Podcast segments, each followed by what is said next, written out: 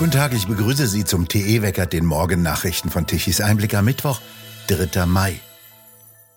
Bundeskanzler Scholz will keine Subventionen für einen günstigen Strompreis für die Industrie. Es müsse mehr billiger Strom produziert werden, der auch dann dorthin transportiert werde, wo er gebraucht werde, so Scholz. Damit stellte er sich den Plänen des stark in die Kritik geratenen Staatssekretärs Greichen im Wirtschaftsministerium entgegen. Der will einen mit Subventionen bezahlten Industriestrompreis von fünf bis sechs Cent pro Kilowattstunde erreichen. Diese Pläne sollten eigentlich in dieser Woche vorgestellt werden. Doch Scholz erklärte auf einer Veranstaltung am Montagabend in Bendorf, auf Dauer könne eine Volkswirtschaft nicht alles, was an normaler wirtschaftlicher Tätigkeit stattfinde, subventionieren. Scholz hatte auch einmal versprochen, dass Energie bezahlbar bleiben müsse. Scholz hat nicht dazu gesagt, wo billiger Strom herkommen soll, nachdem sämtliche Kernkraftwerke und viele Kohlekraftwerke abgeschaltet wurden und damit der Strom knapp gemacht wurde. Und was knapp ist, ist auch teuer. Die Bundesländer Bayern und Sachsen fordern vom Bund ein schnelles Handeln in Sachen Migrationspolitik. Es müsse jetzt ein Ruck passieren. Die Länder seien an der Belastungsgrenze, sagte der bayerische Ministerpräsident Söder gestern nach einer gemeinsamen Sitzung der Kabinette von Bayern und Sachsen im oberfränkischen Wunsiedel. Die Bundesländer hätten im vergangenen Jahr 16 Milliarden Euro für die Unterbringung von Flüchtlingen bezahlt. Der Bund wolle nur Mittel in Höhe von 2,75 Milliarden Euro zur Verfügung stellen. Dies sei schlicht und einfach zu wenig, so Söder. Die Politik von Teilen der Bundesregierung bezeichnete er in dieser Frage als grob länderunfreundlich.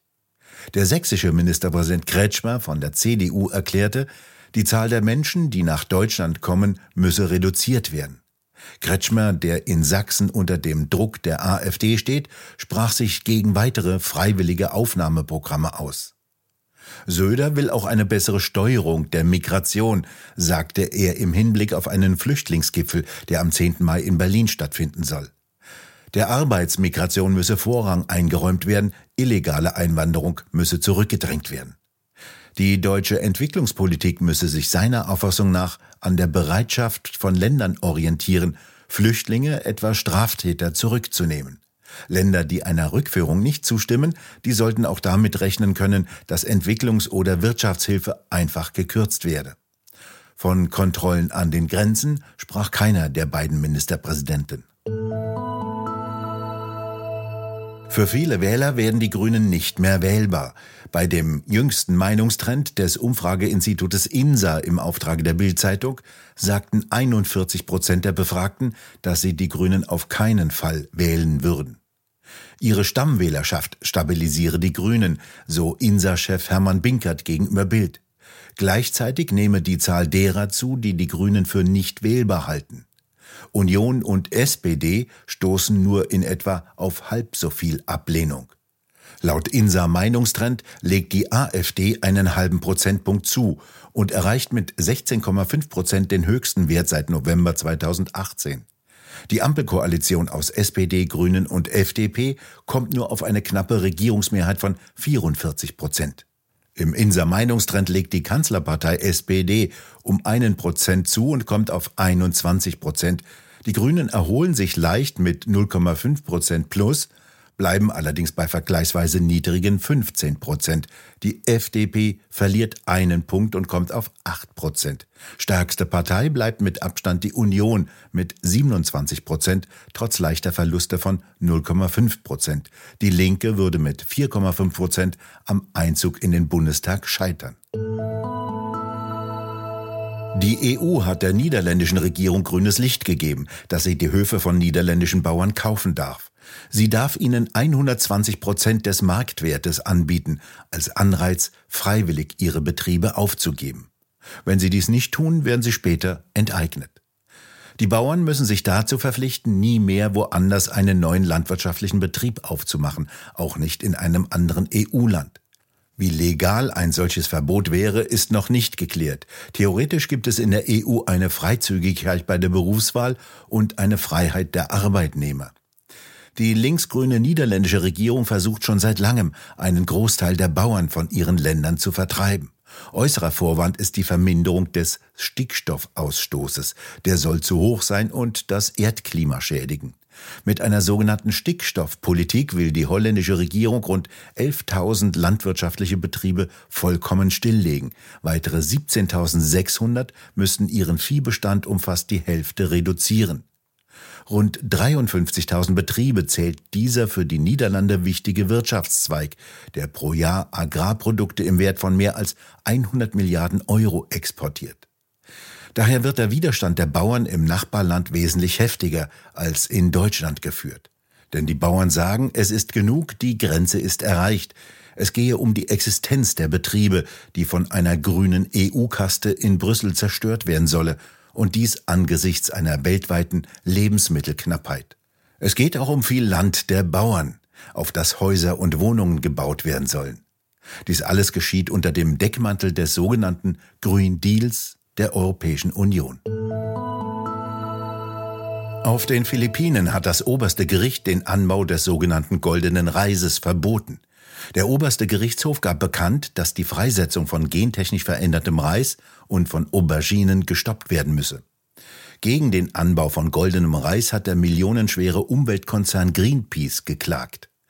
Im vergangenen Winter haben die Landwirte auf den Philippinen erstmals goldenen Reis angebaut und geerntet. Dagegen setzte gleich die Klage des Umweltkonzerns ein. Dieser sogenannte goldene Reis weist einen erhöhten Anteil an Beta-Carotin auf. Damit können bei Millionen von Menschen Krankheiten aufgrund eines Vitamin A-Mangels verhindert werden. Laut Weltgesundheitsorganisation erblinden weltweit jährlich bis zu einer halben Million Kinder aufgrund eines Mangels von Vitamin A. Und davon stirbt die Hälfte. Der sogenannte goldene Reis ist schon mehr als 23 Jahre alt.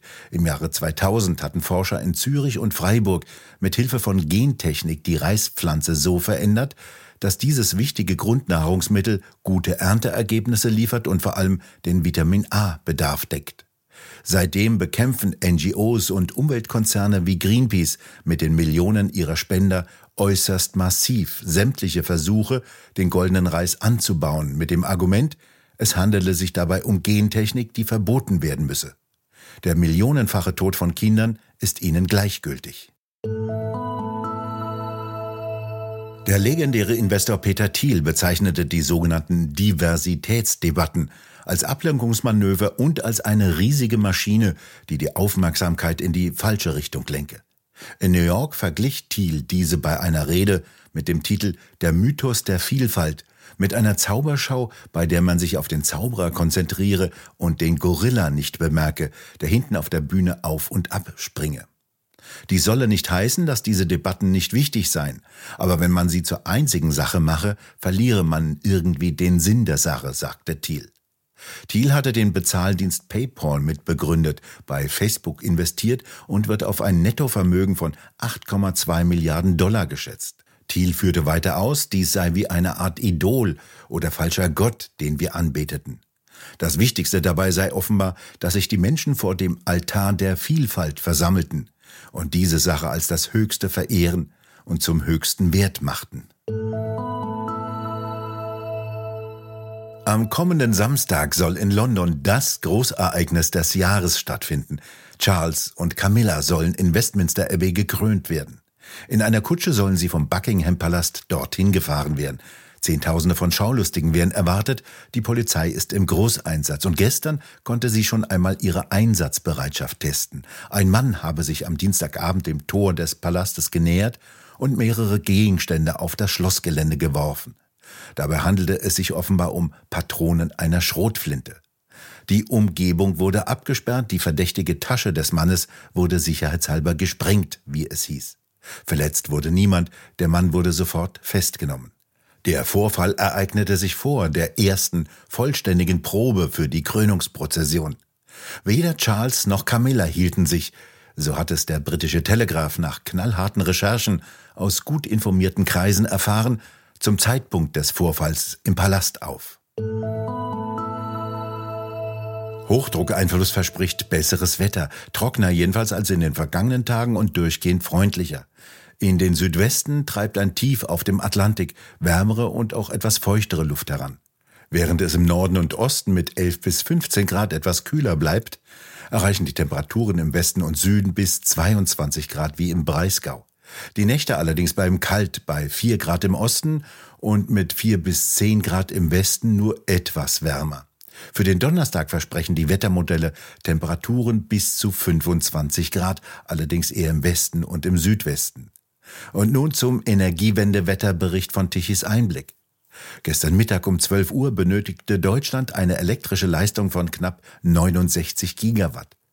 Die verbliebenen Kohle- und Erdgaskraftwerke lieferten rund 20 Gigawatt, die Photovoltaikanlagen nur 22 Gigawatt. Die steigerten zwar ihre Leistung um 14 Uhr nachmittags auf 24 Gigawatt, nur um danach gegen Abend wieder drastisch einzubrechen und auf Null zurückzugehen.